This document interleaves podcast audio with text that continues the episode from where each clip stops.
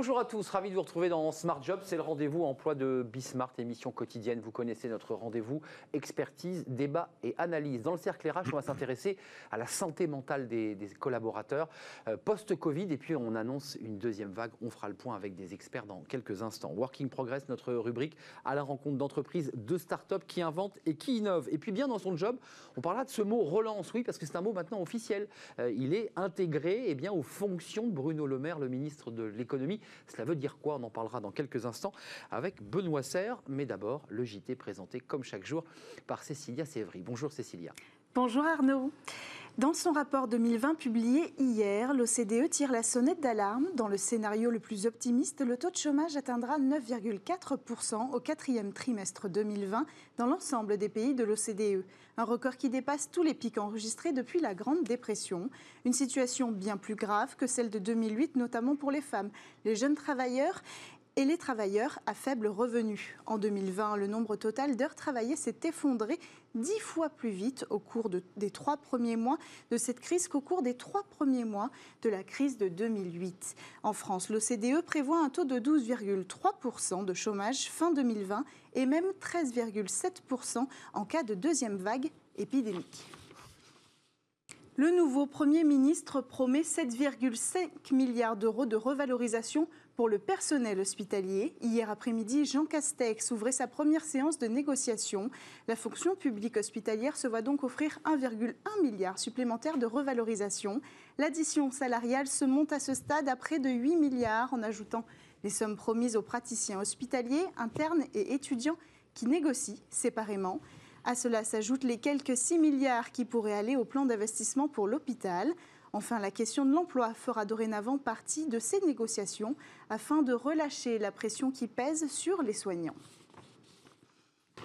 La banque HSBC, France pardon, va supprimer 235 postes sur 678 dans la division de banque d'investissement soit un tiers des effectifs, nous apprend l'AFP de sources syndicales. Selon Éric Poyer, membre du FO HSBC, la direction a présenté lundi aux représentants du personnel un plan de sauvetage de l'emploi. Ce plan comprend une partie de départ volontaire et une partie de licenciement économique.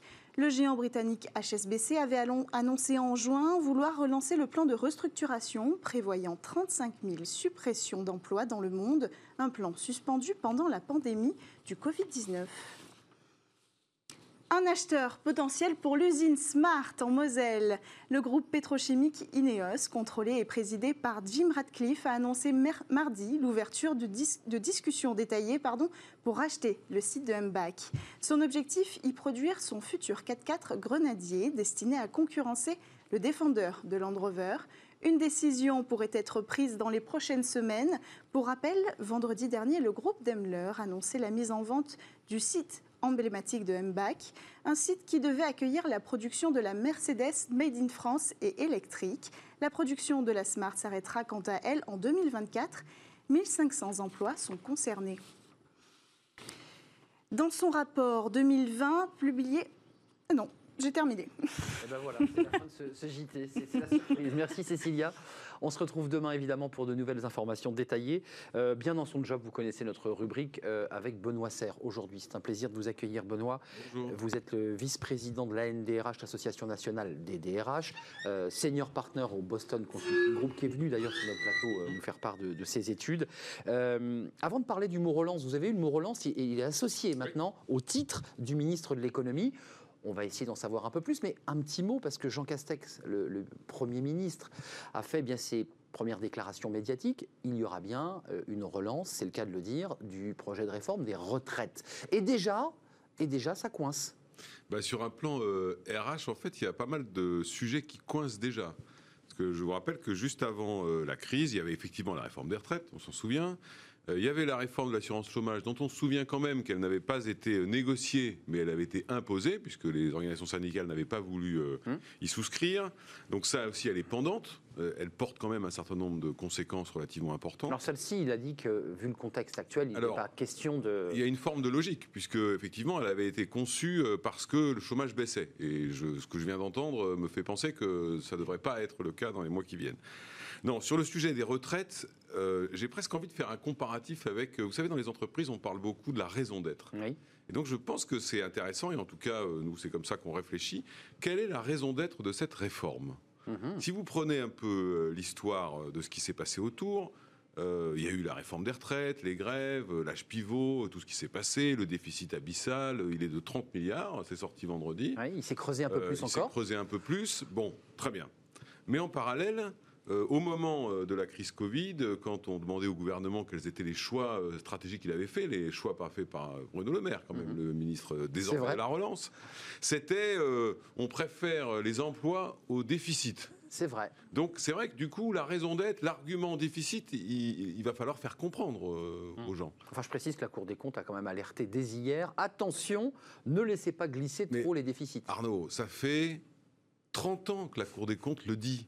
Pour la SNCF, pour la RATP, pour les régimes spéciaux. Pour... Donc, de toute façon, voilà, la Cour des comptes, elle ne peut pas dire autre chose. Hum.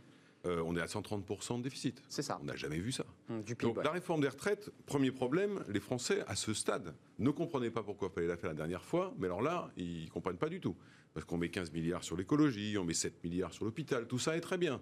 Mais euh, ils se demandent. Deuxième chose, ça c'est quand même un sacré problème, pour négocier une réforme des retraites, il faut des négociateurs. il faut trouver. Or, les cinq organisations syndicales ont dit non, hmm. et même le MEDEF. Même le MEDEF, ouais.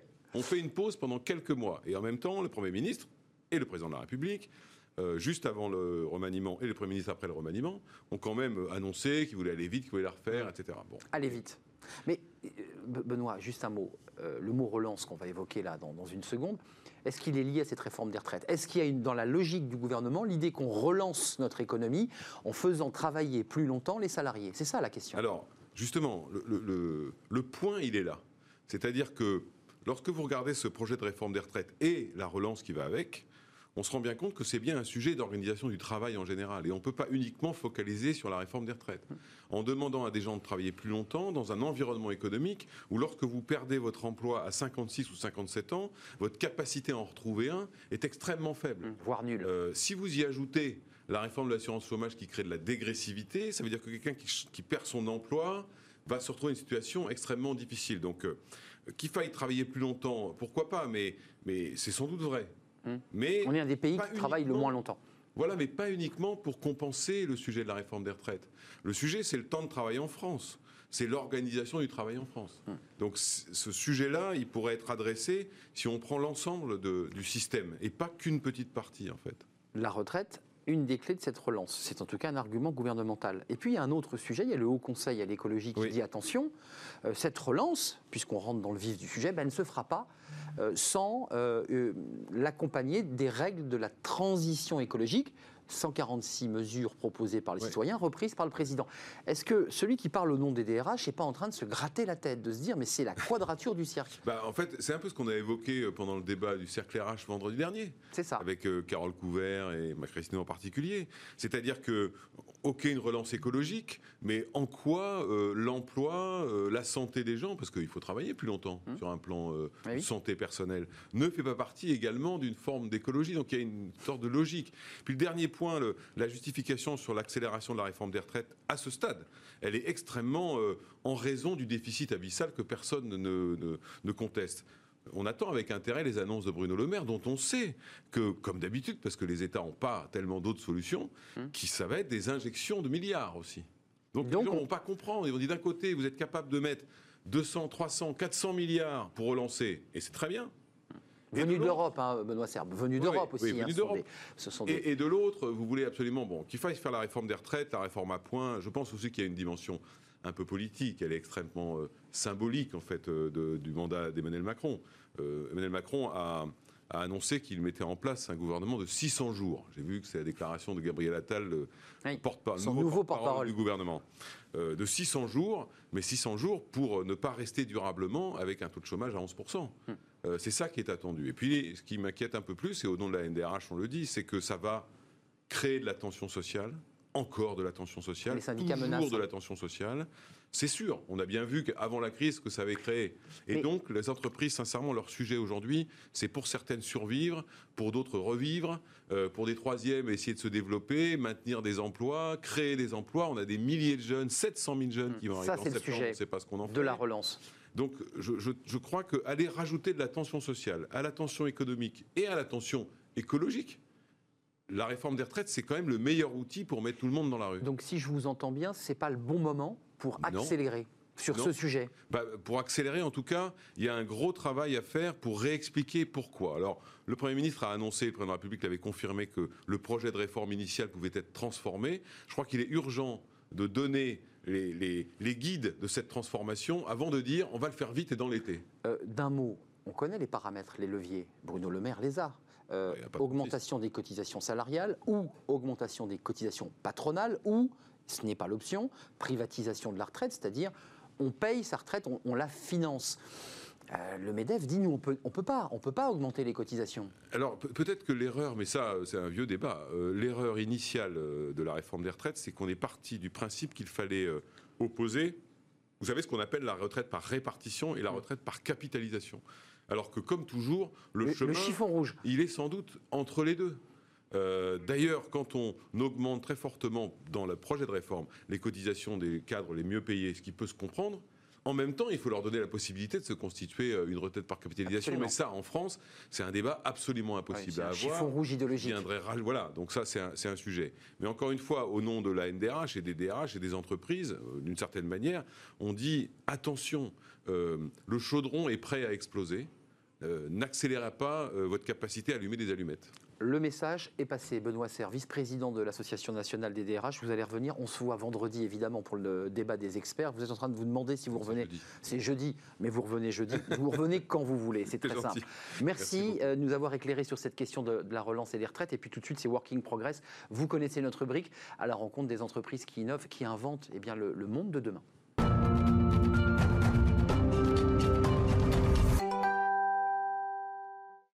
Working Progress, vous connaissez notre rubrique avec Jérémy Cléda. Bonjour Jérémy, cofondateur de Welcome to the Jungle. Chaque jour, euh, un expert, un chef d'entreprise. Et alors là, aujourd'hui, on parle euh, bah, de la crise, parce qu'on est évidemment dedans, ou en tout cas le, post-Covid, avec euh, les secrets pour cultiver sa Dream Team. C'est pas une équipe de basket dont vous nous parlez, c'est vraiment des managers. Bah, ça, ça pourrait, ça, pourrait s'appliquer à, plein- de choses. En tout cas, c'est vrai qu'on parle beaucoup de management, beaucoup de choses qui ont été écrites sur le management. Est-ce que, est-ce que ces sujets, ces pratiques sont toujours les bonnes euh, avec euh, ce qu'on a vécu euh, ces, ces derniers mois C'est l'occasion d'en parler avec euh, Ludovic Girondon. Euh, Bonjour. euh, Ludovic, nous d'ailleurs, on s'est, on s'est connus au réseau Entreprendre hein, où vous travaillez. C'est une association qui aide les dirigeants d'entreprise à, à développer leur, euh, leur entreprise et puis d'ailleurs aussi réfléchir à leur culture. Euh, Parce que c'est un sujet que, que vous portez beaucoup. Vous avez l'occasion de, de- de voir des dizaines, peut-être même des centaines de boîtes. Ça vous donne envie d'écrire un livre? Que je montre à l'antenne. Dream Team, Dream Team, Dream Team, édition augmentée. Voilà, on le voit à l'image. Et euh, en tout cas, dans, ce bouquin, vous avez euh, interviewé 400 personnes qui partageaient leurs secrets, en tout cas leurs leur, leurs best practices euh, su- sur le management. Euh, Qu'est-ce que c'est aujourd'hui d'être manager en fait? Et, et concrètement, qu'est-ce qui se passe dans la tête d'un manager en ce moment avec la crise? Euh, J'ouvre tout de suite sur une question très très large, Ouais. mais c'est vrai qu'en fait dedans il y a plein plein de, de- de choses pratiques, un peu plus théoriques parfois aussi. Euh, en tout cas, quel est le, le- le point commun de tout ça? Qu'est-ce que vous en avez retenu? Je dirais déjà qu'un un bon manager en, en 2020, Covid ou pas Covid d'ailleurs, c'est celui qui a, qui a compris, qui casse un peu le schéma euh, du passé où le manager historiquement avait en tête que son équipe était euh, à son service. Euh, le bon manager pour moi en 2020, c'est vraiment celui qui a compris qu'il était au service de son, euh, de son équipe. Je, dis souvent d'ailleurs qu'un un manager, il est là pour briller mais sans éteindre les autres. Parce que pareil, on voit encore beaucoup de managers qui sont plus préoccupés par leur propre carrière et ascension au sein de l'organisation. Et en général, ça se fait plutôt au détriment de, de l'équipe. Les managers qui font de la politique. un peu, Exactement, une forme de politique. c'est ça. Mm. Et, euh, et- et vraiment, pour moi, le bon manager en 2020, c'est celui qui a enfin compris que euh, bah, son succès individuel, il passe avant tout par le succès euh, collectif de son équipe. Après, au niveau des, des- des qualités du, du manager, on pourrait en citer beaucoup, mais euh, moi, j'en retiendrai trois. La, la première, en fait, c'est que pour moi, un, un bon manager aujourd'hui, et on le voit particulièrement pendant la crise, c'est celui qui, est- qui arrive à transmettre de l'énergie à son équipe. Mm. Mm. Euh, c'est celui, bah, quand on va le voir, le collaborateur doit ressortir de son bureau, encore faudrait-il qu'il en ait un, mais en tout cas du point avec son, son, son manager, Dynamisé. plus d'énergie Ouais. qu'avant d'y rentrer. Alors que parfois lui-même n'en a plus beaucoup, quoi. Exactement. Euh, surtout en ce moment. Exactement. C'est pour ça, euh, on pourra en parler peut-être tout à l'heure, mais qu'il faut vraiment prendre soin des managers parce que là, en ce moment, ils sont. euh, on parlait de première ligne avec le personnel soignant dans les hôpitaux, dans les entreprises. Il y a les DRH et puis il y a les, il y a les managers intermédiaires sur le terrain opérationnel qui, bah, ont même, eux- eux-mêmes ont les craintes qu'ils peuvent avoir vis-à-vis de la crise sanitaire, la crise économique, peut-être peur pour leur job. Et pour autant, ils ne doivent pas en oublier qu'ils sont là vraiment pour transmettre de l'optimisme, de l'espoir et, de l'énergie à leurs collaborateurs. D'ailleurs, Arnaud en parlait, hein, le, le type c'est Dream Team, il est, euh, il est très présent d'ailleurs sur sur la couverture. Mais en fait, Dream c'est aussi le, le nom d'une méthode que vous euh, développez dans le livre. Euh, du coup, c'est quoi la, la méthode Dream pour les, euh, pour les managers? Ça Ouais. consiste en quoi? En fait, en allant à la rencontre de, de ces centaines de managers, je me suis rendu compte que systématiquement, même si c'était dit souvent avec des mots différents, il y avait cinq grands éléments systématiquement à, à rassembler pour avoir un collaborateur pleinement engagé. Et du coup, évidemment, c'est un, un clin d'œil aussi au, au titre du livre. Je les ai rassemblés autour d'un mot, donc le mot dream, donc rêve en anglais, euh, parce que les cinq lettres du mot dream, en fait, euh, bah, illustrent ces cinq, euh, ces cinq éléments. Puisqu'il y a le- en fait le D de direction, comment est-ce que je donne du sens à mes équipes, le R de reconnaissance, comment est-ce que je les valo- valorise, le E de environnement social, comment est-ce que j'arrive à, créer du lien entre eux, le A d'autonomie, comment est-ce que je les responsabilise au, au bon niveau, et le M de monter en compétence, comment est-ce que je m'assure que mon collaborateur peut bah, continuellement apprendre. Et, et ce qui est intéressant par rapport à, à la crise, ce que j'ai pu constater, c'est que en fait, les besoins fondamentaux là, que je viens d'évoquer pour les collaborateurs, euh, en fait, pendant la crise, c'était exactement les mêmes.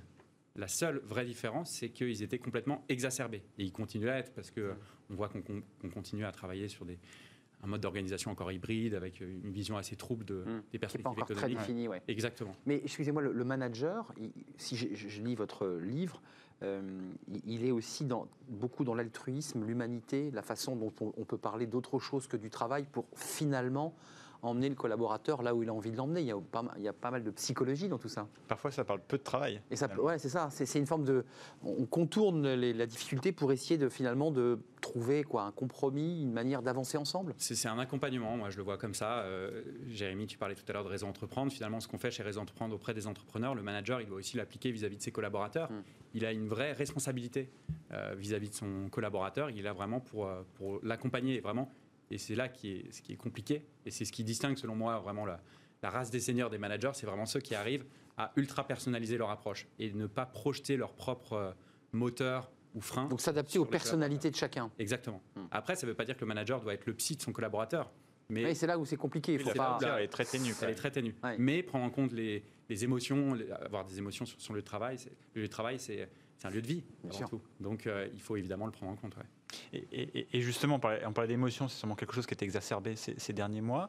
Vous avez sorti une, une- une version du livre euh, actualisée euh, de, la, de la situation actuelle. Qu'est-ce qui a changé par rapport à ce que vous aviez écrit au, au début Euh, Quelles sont les, les- les pratiques qui maintenant euh, en fait, ressortent comme étant vraiment fondamentales Alors bon, évidemment, le management à distance, euh, maintenant, enfin, j'enfonce une porte ouverte en disant que le télétravail va devenir un acquis social dans beaucoup d'entreprises en, France, et donc le, manager doit s'adapter. Mais ce que je disais tout à l'heure, c'est que pour moi, en fait, en réinterrogeant les managers, il n'y a pas de, de sixième ou septième besoin qui sont nés chez les collaborateurs. Ce sont exactement les mêmes, mais ils sont puissance 10, 50 ou 100.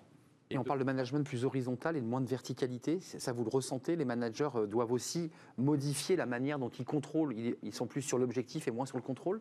Ouais, tout à fait. Alors ça, c'est difficile parce qu'en fait, on, on se rend compte aussi qu'avec la distance, les travers des managers sont euh, aussi exacerbés malheureusement. Et Mm. typiquement, le micromanager, c'est pas parce qu'il voit plus son équipe et qu'il n'est pas sur leur dos physiquement, bah, qu'il ne continue pas à être dans le contrôle. Il trouve d'autres moyens de le faire. Des calls, des visios, des mails à n'importe quelle heure du jour et de la nuit.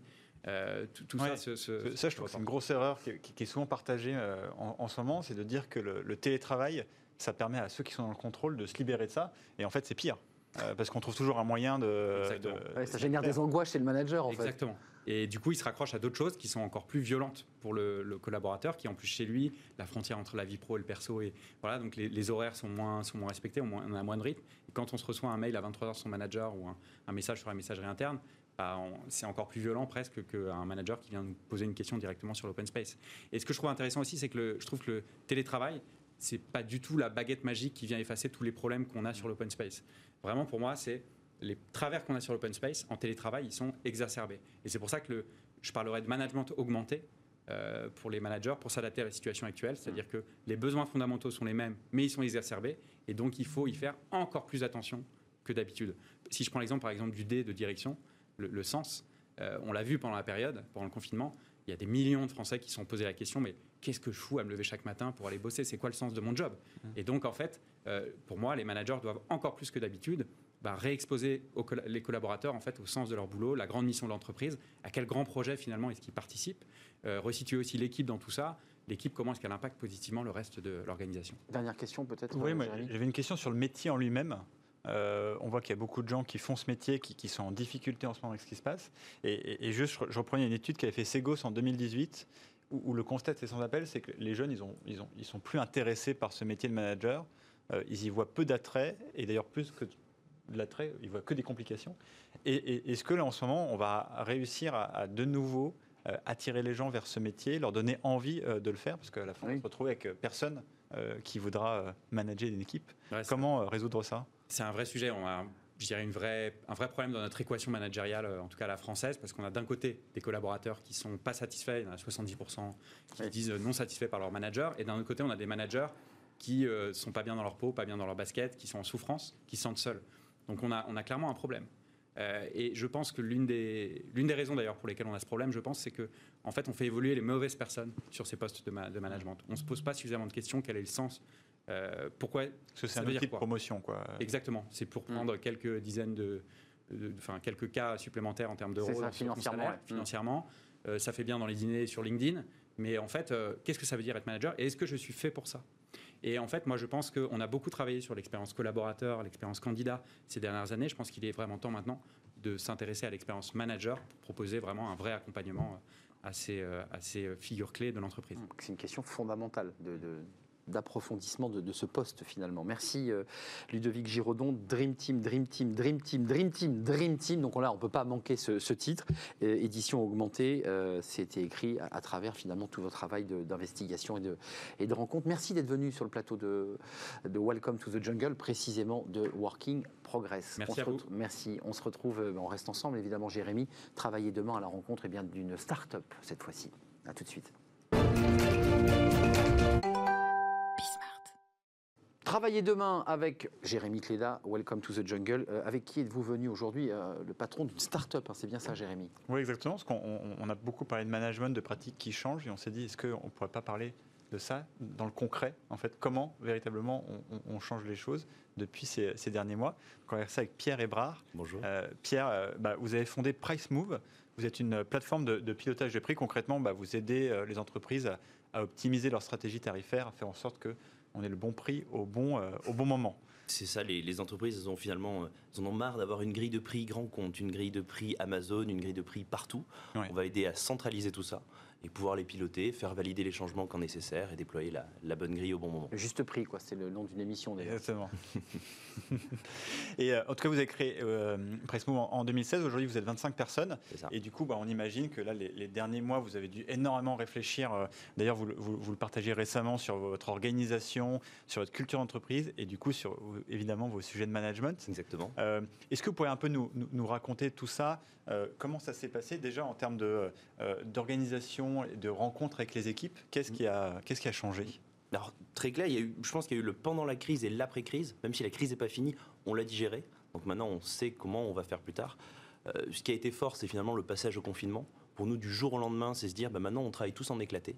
C'est pas du tout du remote. Les gens se disent, c'est du remote. Non, c'est pas du tout du remote. C'est finalement, on garde les vieux réflexes de, il faut qu'on s'appelle, il faut qu'on se voit, il faut qu'on fasse une Mm. réunion. Mais sauf qu'on ne se voit pas physiquement, quoi. Sauf qu'on ne se Voilà. voit pas physiquement. Et c'est pas forcément bon. Donc, ce qu'on a fait, c'est qu'on a mis en place des rituels.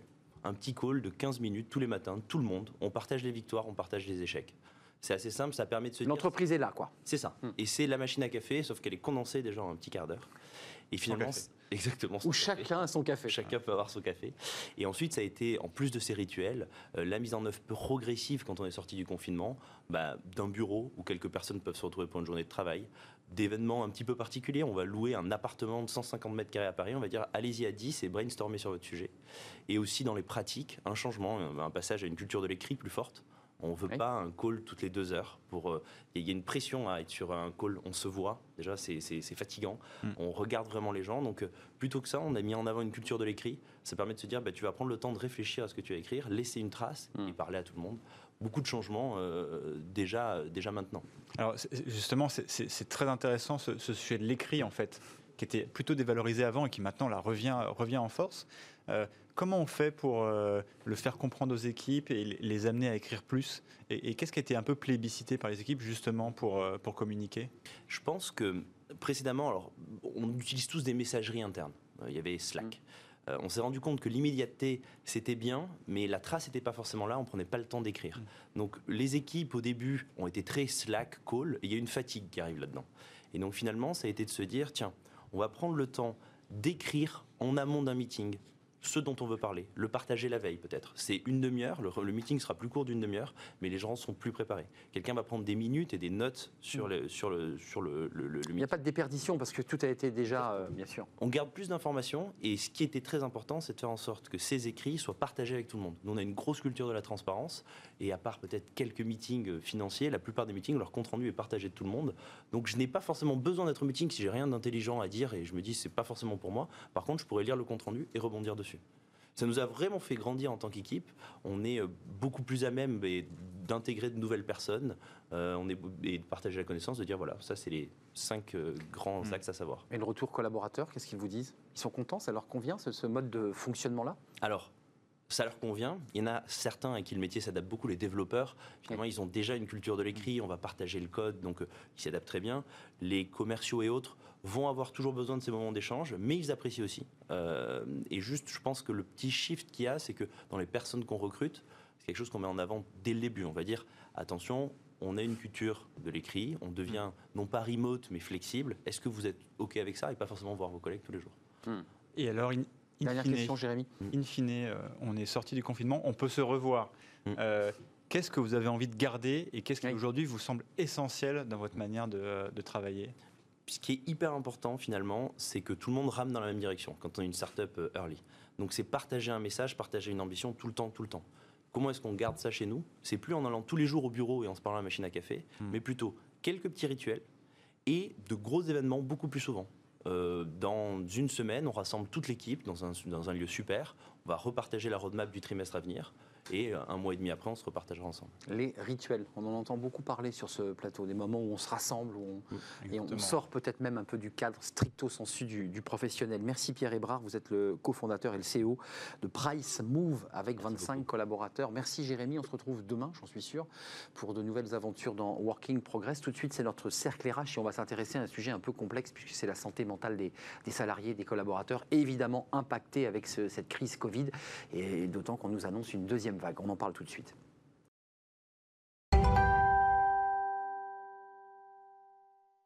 Le cercle RH, ravi de vous retrouver, c'est notre rendez-vous quotidien de, débat. On va parler de la santé mentale, des risques psychologiques post-Covid sur les salariés, les collaborateurs et puis aussi les proches. D'ailleurs, l'environnement est évidemment euh, impacté. Euh, ce sont des, séquelles hors du commun puisque c'est une situation historique que nous avons vécue. On va en parler avec mes invités. Alors, c'est une angoisse post-Covid et on nous dit depuis quelques jours qu'une deuxième vague arriverait, ce qui génère évidemment une angoisse supplémentaire pour ceux qui se remettaient à peine de cette situation, qui vont devoir bah, peut-être revivre de nouvelles angoisses. Trois invités pour nous éclairer sur cette question. Euh, c'est un débat de, de santé publique, puis c'est un débat juridique aussi. Docteur Philippe Guibert, merci d'avoir répondu à notre invitation. Vous êtes directeur euh, régional chez International SOS, euh, organisation comme son nom l'indique internationale, 92 pays, créée à Singapour en 1985. Alors, vous avez des problématiques évidemment euh, d'urgence, euh, de pauvreté. On va s'intéresser évidemment aux questions ici en France et en Europe. Et vous avez sorti une étude passionnante. On parlera avec vous de Wuhan parce que vous étiez dès le début de cette crise Covid engagé à SOS International parce qu'il y avait une clinique à Wuhan et que vous avez contribué au rapatriement sanitaire de nos expatriés. On va en parler avec vous dans quelques instants. Christophe Nguyen, merci d'être là, psychologue du travail et des organisations, président du cabinet Empreinte Humaine dans le pitch et euh, bien-être, bien vivre, bien faire. On, en parlera parce que évidemment cette santé mentale elle impacte euh, la productivité des, des- des salariés et des collaborateurs. Vous faites de la prévention et de l'accompagnement. Et puis avec nous Sabrina Kamel, bonsoir, bonjour. Non, on ne dit pas bonsoir, on est, on est, euh, il est 14h. vous êtes euh, avocate au barreau de Paris, spécialiste en droit du travail. Que dit la jurisprudence? Que dit le droit en matière de santé mentale? Parce que j'imagine que des collaborateurs vont se retourner vers leur employeur.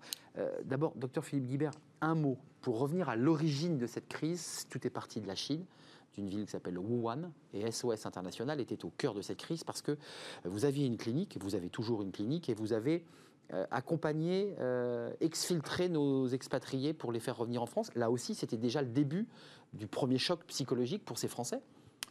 un choc incroyable, en effet, pour cette communauté française de, de présente euh, en conséquence depuis de nombreuses années et pour lesquelles on a cette responsabilité chez International SOS de gérer leur santé.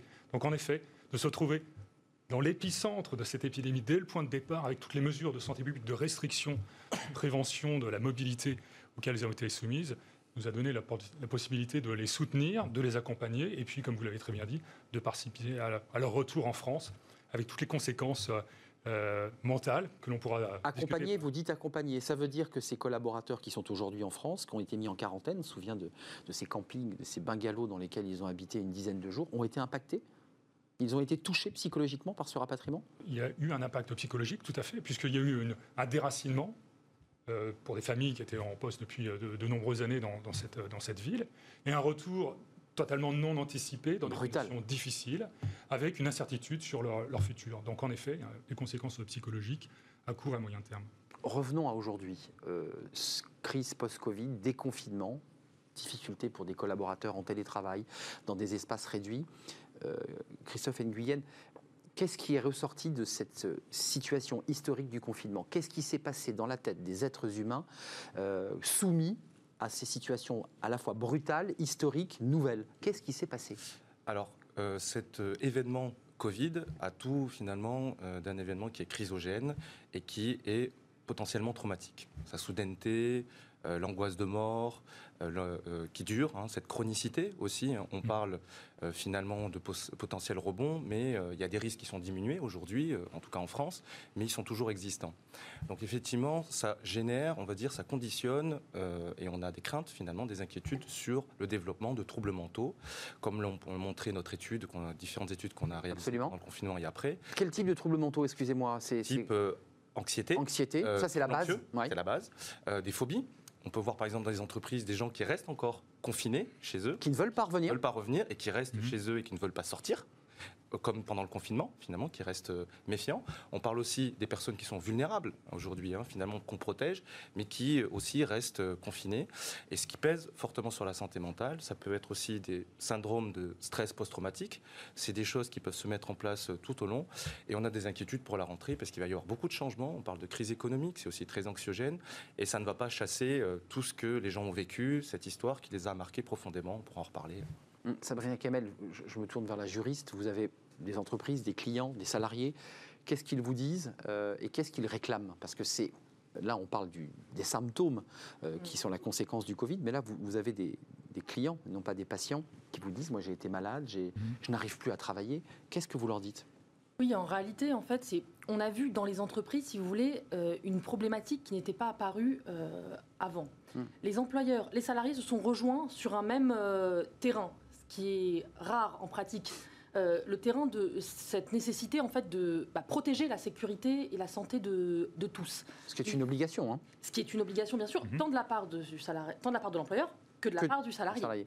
Et on, on l'oublie, mais il y a aussi la- le salarié est aussi responsable de sa sécurité et de celle de ses collègues. Mais si vous voulez, euh, on s'est aperçu aussi pendant ce, ce confinement et en amont du confinement qu'il y avait euh, certaines choses sur lesquelles les employeurs n'avaient pas d'emprise. On parlait du retour euh, de certains collaborateurs euh, de Chine qui ont dû être eh bien, euh, placés en isolement euh, pendant euh, une 14 pendant quatre- La, la fameuse quatorzaine. Voilà, et qui l'ont extrêmement mal vécu. Pour le coup, les employeurs sur ça, ils n'ont pas, ils ont, ils ont pas d'emprise. Vous voyez, donc il va y avoir en fait des, des troubles. Il y a des trous dans la raquette du droit, là, sur ces questions? Ben, il y a des, en fait, il n'y a pas des trous dans la raquette euh, du droit. Enfin, moi, je n'estime pas qu'il y a- il y a des trous. En réalité, c'est juste que euh, l'employeur, il est là pour protéger la santé et la sécurité de ses salariés avec euh, les moyens qui- qu'il a. Enfin, l'employeur vous dit, euh, mais attendez, moi je suis pas responsable du Covid, c'est pas moi qui ai, euh, qui, qui- qui ai fabriqué cette situation sanitaire, vous êtes d'accord? Bien sûr. Mais il, est, il, est, il reste responsable après des moyens qu'il met en place pour protéger la santé et la sécurité de salariés. Et on va y revenir. Enfin, il y a eu plein de sujets, le droit de retrait, etc. Bon, donc ça, il en, est, il en reste responsable, l'employeur. Mais il ne va pas être responsable, si vous voulez, de la, de la façon dont ont vécu euh, la quatorzaine les salariés qui sont rentrés euh, je veux dire, malheureusement, là, il y, a un- il y a un point euh, pour l'employeur. Ouais, là, là, il y a une zone grise. Il y a une zone, grise. Zone grise. Euh, Christophe Nguyen, et puis votre étude, parce qu'elle elle revient aussi sur, euh, sur la, les classifications, les, les- les obligations Oui. et, et le placement de la santé mentale, qui est assez loin finalement, qui est qu'en quatrième position. Exactement. Alors moi, euh, je suis assez, euh, on va dire, étonné finalement qu'on puisse dire les employeurs ont une obligation en matière de prévention sur le risque sanitaire pur avec les gestes barrières Mhm. et pas sur les effets finalement qu'on connaît oui. de la santé mentale. Je On a bien respecté les masques le dichotomie. gel. Voilà. Mais- Mais... quand on sait qu'il y a des gens qui reviennent de théâtre euh, potentiellement effectivement traumatiques, ben, il faut les accompagner. Il y a aujourd'hui euh, des psychologues qui peuvent intervenir pour euh, faire du soutien psychologique, du débriefing, du diffusing. Et c'est pas uniquement pour remplir, je pense, une obligation légale, mais c'est aussi pour retrouver les conditions de bien faire un travail dans des conditions saines, pour que vos collaborateurs, dans tous les cas, s'ils ne sont pas accompagnés, vont s'arrêter ou vont se démobiliser. Ils le disent dans notre enquête. Les deux tiers disent la façon dont l'employeur traite, euh, me traite en termes de bien-être va conditionner mon engagement. Donc c'est gagnant-gagnant. Donc il y a le droit, effectivement, qui peut faire peur et qui, je pense, n'est pas forcément une motivation euh, en tant que telle. hein, c'est plutôt en défense, euh, mais sûr. plutôt d'avoir une approche positive du sujet, montrer que l'employeur euh, tient à ses salariés, se préoccupe de leur bien-être au sens large, parce qu'on voit aussi que cette question de détresse psychologique a un impact sur la santé globale. Euh, Bien sûr. un à trois fois plus euh, de euh, 1,5 à trois fois plus de euh, problèmes physiques liés à la détresse, des problèmes Oui, parce de que sommeil. l'état physique se dégrade, Se dégrade. dans la foulée, forcément. Euh, votre étude, 70% des entreprises, on, on va le voir, se disent inquiètes sur la continuité de leurs activités dans le cadre de cette crise Covid.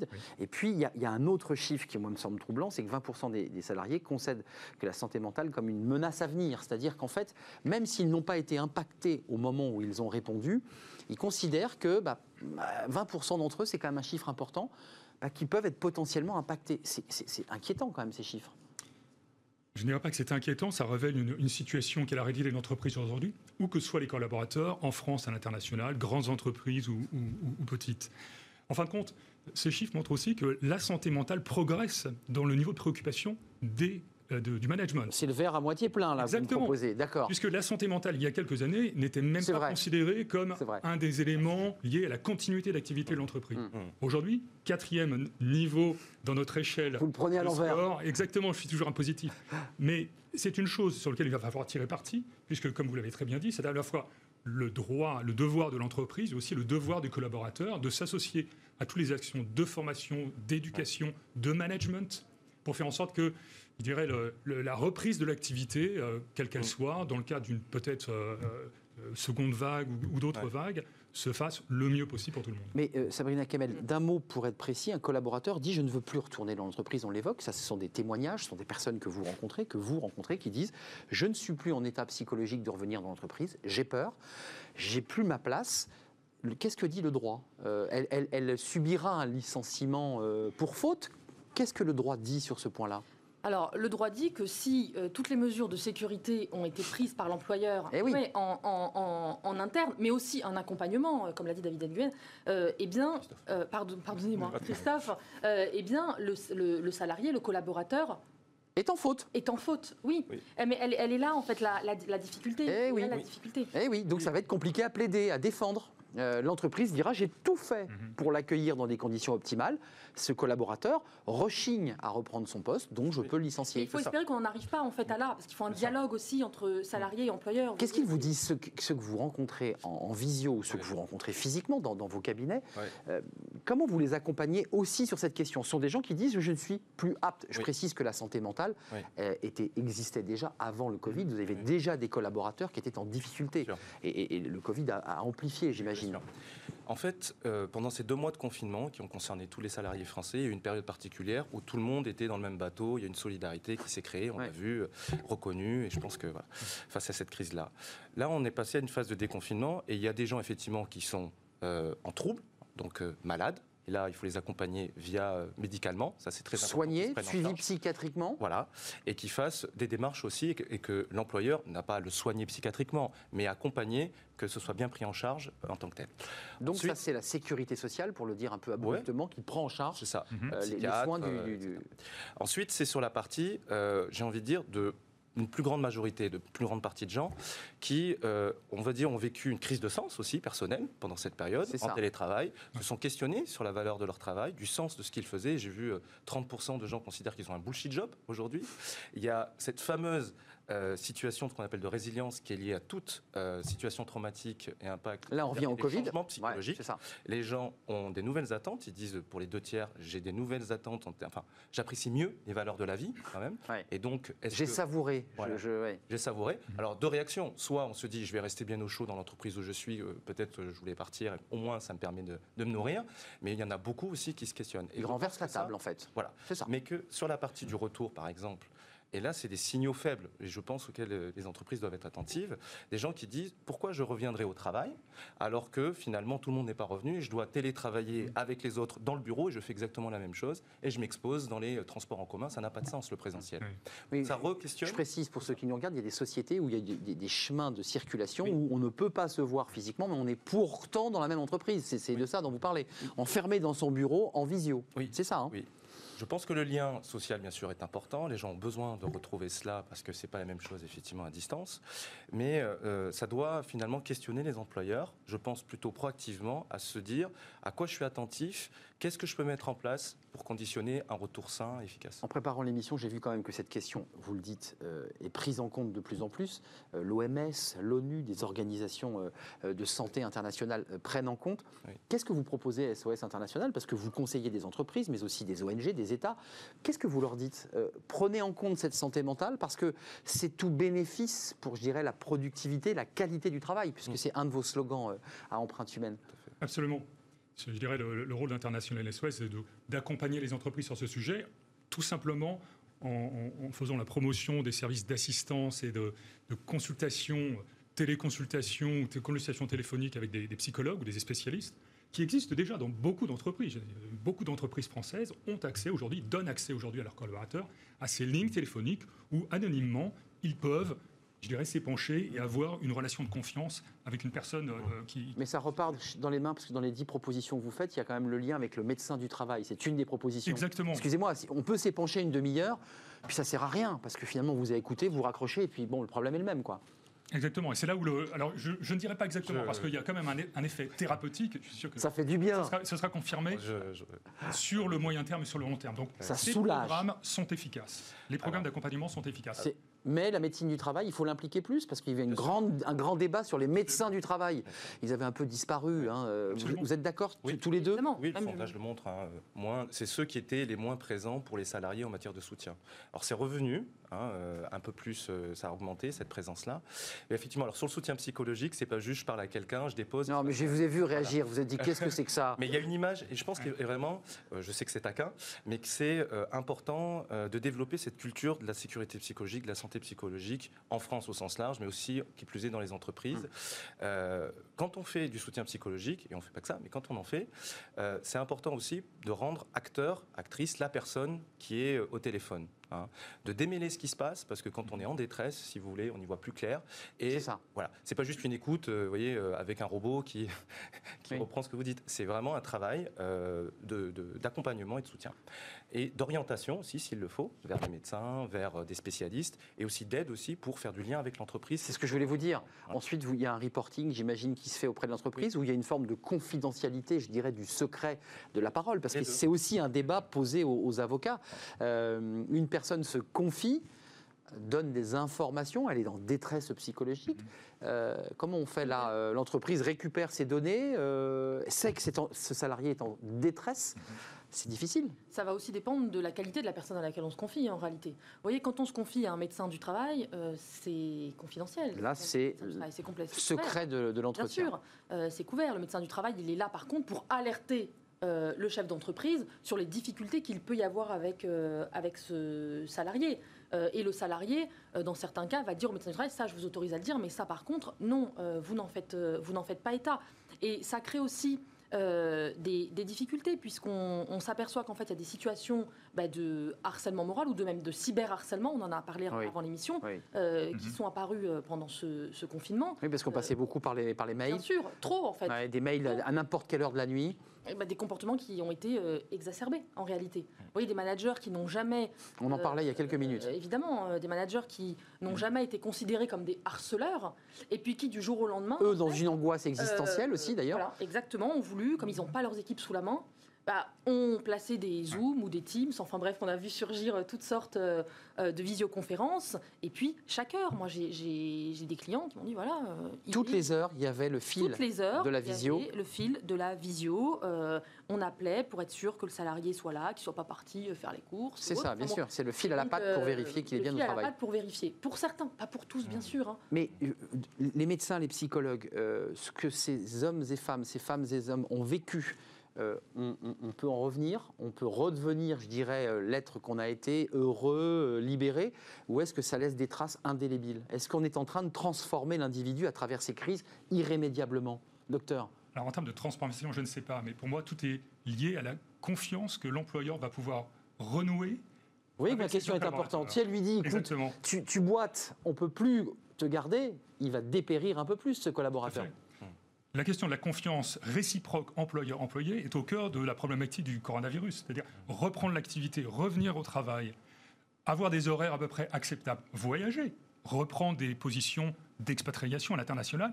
Tout ceci dépend de la perception que l'employeur va avoir de son employeur en disant Vous faites tout pour protéger ma santé. Ils sont repartis d'ailleurs les collaborateurs à Wuhan ou ils sont toujours euh, restés en France Il y a encore des- il y a une volonté de les faire revenir sur les sites Bien sûr, de production. certains collaborateurs sont revenus. Ils déjà. sont repartis Ah. déjà à Wuhan, effectivement.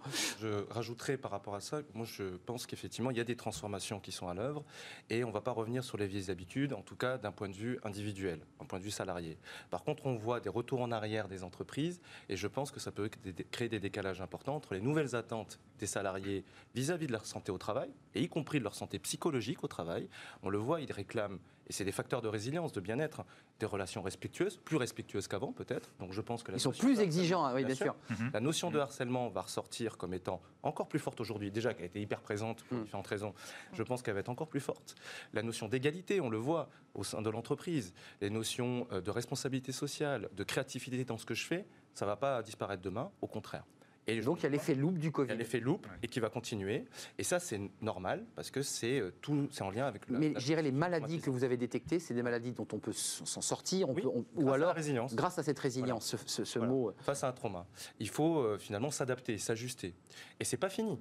Donc on va avoir encore des choses qui vont durer. Si ça dure un an et demi encore, effectivement, on va avoir des changements encore plus profonds.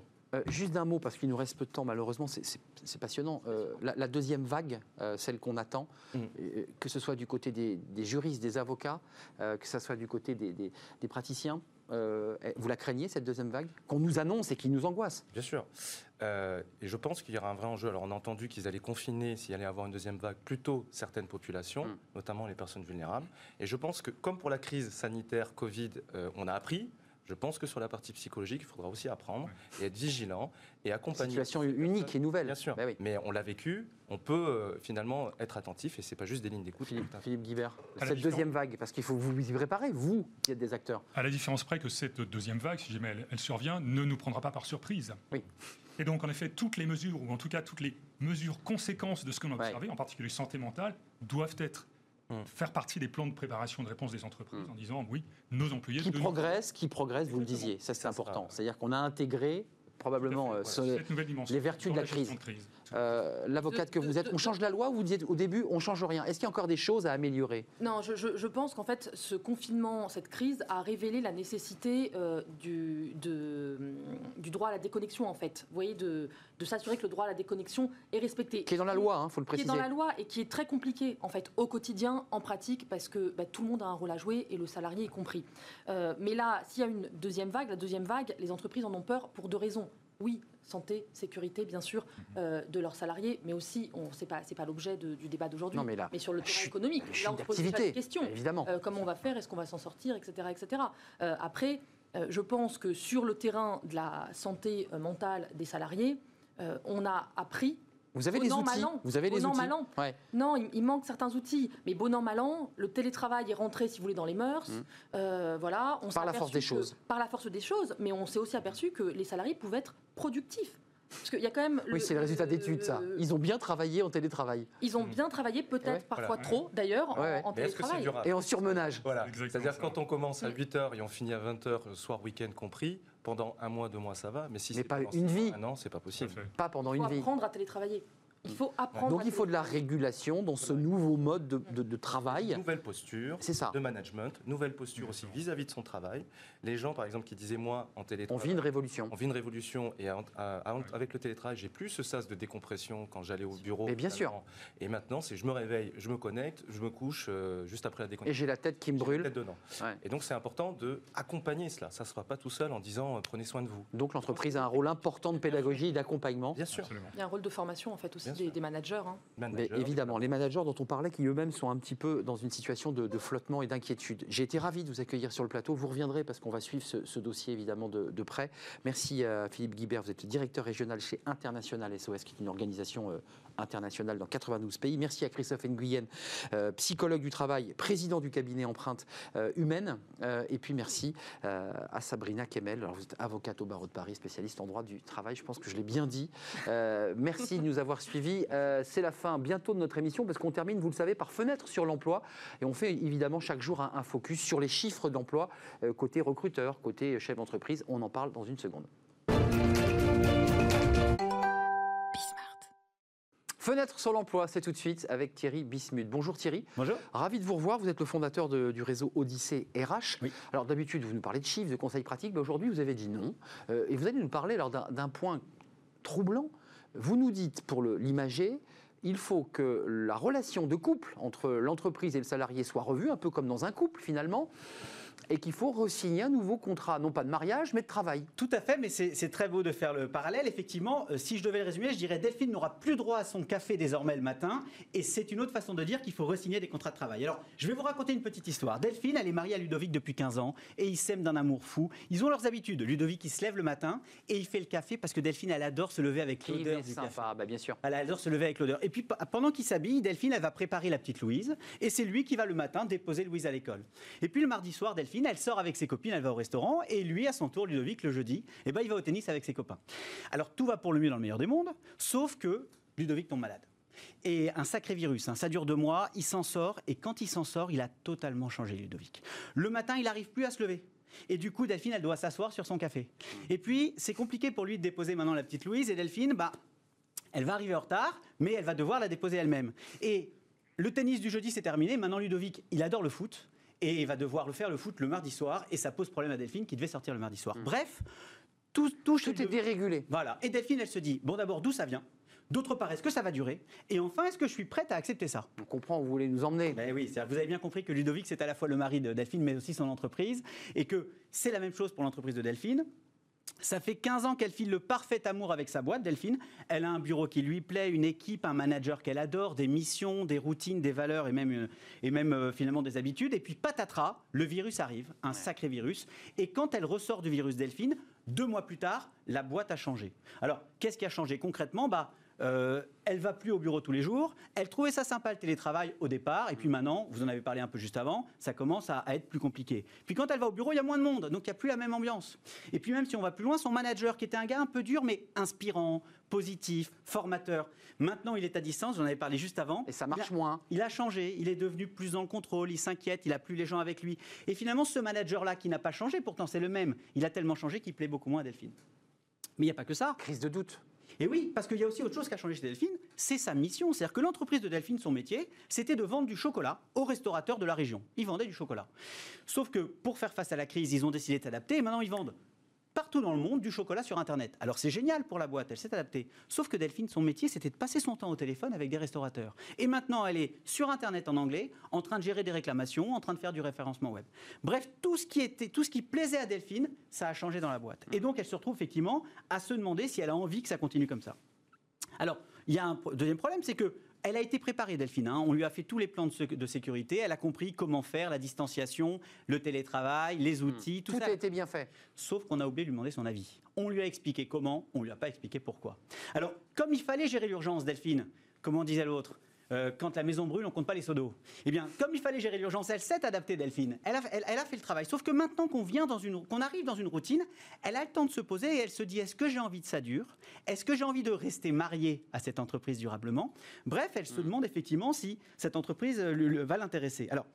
Ce que ça veut dire, c'est qu'il est important pour les entreprises désormais de s'interroger. Il est urgent de s'interroger sur finalement tout ce qui a changé, le mode de travail, les valeurs, le management. Et il va finalement, c'est toute l'essence du contrat de travail qu'ils avaient avec chaque collaborateur qui a changé Qu'il faut repenser finalement. Et qu'il faut presque resigner. Alors évidemment, il ne s'agit pas de resigner 30 millions de contrats de travail, c'était une boutade, mais vous avez compris l'idée. Mm. Les entreprises qui ne feront pas, qui feront l'économie de cette réflexion avec les collaborateurs, elles vont se retrouver face à une vague, non pas une vague de démission, parce que la crise est dans, il n'y aura pas de démission, mais une vague de désengagement, et c'est presque pire. Et d'ailleurs, vous en avez parlé tout à l'heure, ce désengagement qui guette, il est, il est la conséquence d'entreprises qui n'ont pas pris le temps de poser la question du pourquoi. Désengagement, c'est la démotivation. C'est l'idée que j'ai plus de sens et que je, je- je fais un pas de côté. Exactement. Et du coup, la solution, c'est de réengager au sens littéral du terme. C'est pour ça que parler de re-signer le contrat de travail, ça a du sens. Au Il faut réengager le collaborateur dans une nouvelle entreprise qui est en fait la même, mais qui a beaucoup changé, dans une fiche de poste qui est en fait la même, mais qui a beaucoup changé. Et toutes les entreprises qui ne réembarqueront pas leurs collaborateurs dans ce nouveau poste Ouais. vont se retrouver face à ce dilemme-là. C'est très intéressant, en effet. Et la, la question de la fiche de poste pour redessiner finalement les contours du, du poste qui, qui a évolué. S'il nous reste 10 secondes, 10 secondes. Euh, euh, finalement, ça pose la question de savoir si j'étais dans ma boîte pour l'entreprise elle-même, whatever it takes,